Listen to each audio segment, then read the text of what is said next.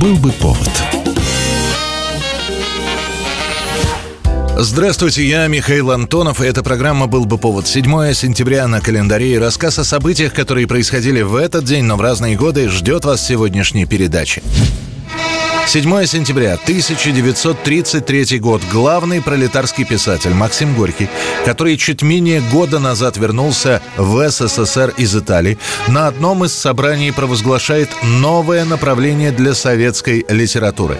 На смену социалистическому реализму, который рассказывает о стройках, достижениях, победах, ударниках, Горький призывает переходить к реализму критическому партии и правительство дали писателю все, отняв у него только одно – право писать плохо.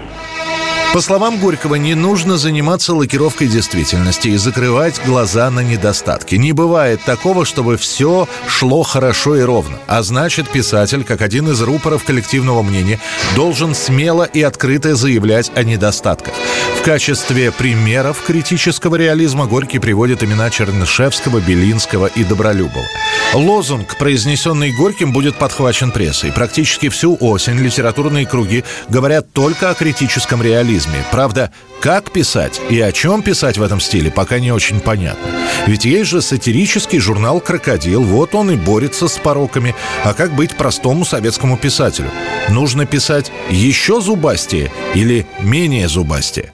Съезд является важной вехой в развитии литературы социалистического реализма значительным событием во всей духовной жизни нашего общества. В итоге горьковская концепция реализма критического и создания Союза писателей вместо того, чтобы положить конец литературной диктатуре и объединить пролетарских писателей, становится элементом усиления цензуры. О чем писать и кого можно критиковать, будет решать именно цензор. А критический реализм так и останется по большей части красивым лозунгом. 7 сентября 1947 года. В самом начале месяца, в дни празднования 800-летия Москвы, в столице объявляют о строительстве восьми высотных зданий. Они станут символизировать и юбилей города, служить украшением и ориентиром для будущего поколения архитекторов и строителей.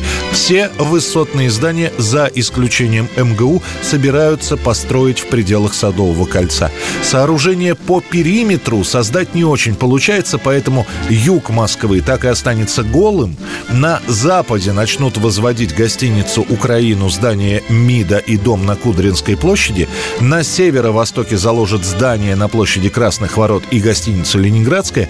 Ближе к востоку появится дом на Котельнической набережной. Ну и за пределами Садового кольца возвысится здание МГУ.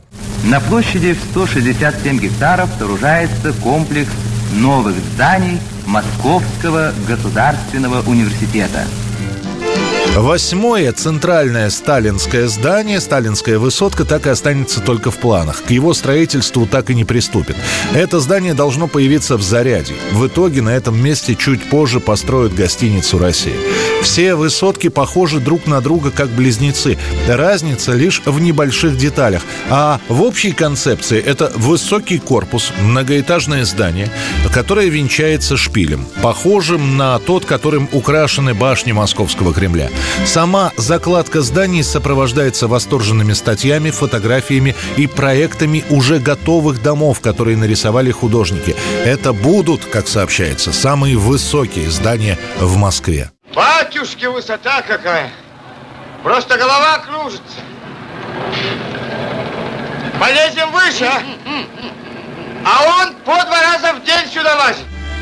А вот само строительство сталинских высоток растянется на долгие годы, и в большинстве своем все запланированные здания будут достроены уже после смерти Сталина.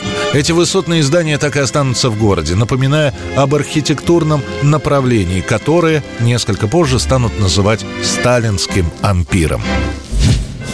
7 сентября 2013 года. После ликвидации таких боевиков, как Хатап и Басаев, на какое-то время титул террориста номер один в России получает бывший инженер-строитель, бывший уголовник, а ныне, как он себя называет, первый Амир Имарата Кавказ, 49-летний Доку Умаров.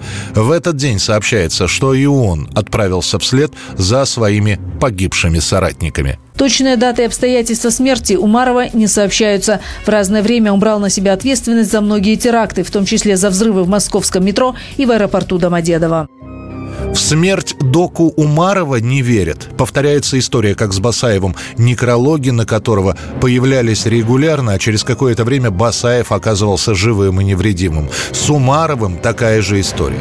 То его ликвидировали в Ингушетии, то его опознали в напавших на школу в Беслане. Но каждый раз информация о гибели Доку Умарова оказывалась неправдой. Поэтому после того, как Рамзан Кадыров сообщил, что по его данным Умаров погиб, это было воспринято с изрядной долей скептицизма. Дескать, а где доказательства? И мы были уверены, и, что он мертв. Ну, не могли заявить об этом, пока они сами не, не начали говорить. Подтверждение моих слов, это есть записи, которые Кабардинский якобы эмир отправил дагестанскому эмиру, чтобы он стал на место Умарова. Ждать доказательств смерти Доку Умарова придется практически еще полгода. Перед самым началом Олимпиады в Сочи, которую, кстати, подручные Умарова хотели сорвать, уже и сами боевики подтверждают гибель своего лидера. А после появятся и подробности, как и Хатаба. Умарова ликвидируют с помощью яда, который будет в еде. А еще спустя полгода появится и видео с похорон Доку Умарова, которого похоронят где-то в горах, в тайном месте. どう?1988 год, 7 сентября, в Саратове бывший работник ОБХС Александр Шишинин и композитор-самоучка Виталий Окороков, находясь под впечатлением от посещения концерта группы «Мираж», решают создать свой собственный коллектив. Концепция очень проста. Группа должна быть исключительно женской, как уже существующий коллектив «Женсовет».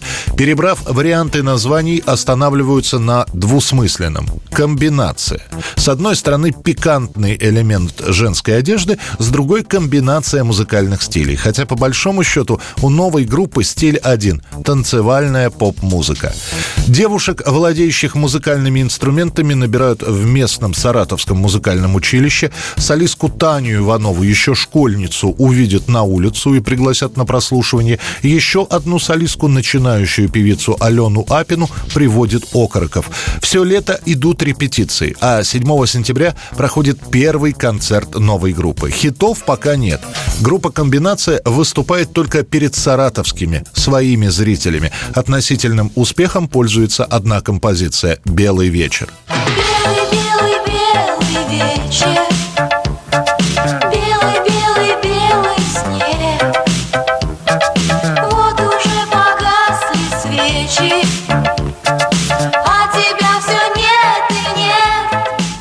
Комбинация выстрелит на следующий год, в 89-м, когда появится их первый хит «Russian Girls», а после добавится и «American Boy». Ну а после того, как на фирме «Мелодия» выйдет миньон группы, комбинация становится популярной на весь Советский Союз. На ближайшие 2-3 года группа «Комбинация» — самый популярный женский коллектив на одной шестой части суши. Это был рассказ о событиях, которые происходили в этот день, 7 сентября. В студии был Михаил Антонов, и мы обязательно встретимся завтра. Был бы повод. Я играю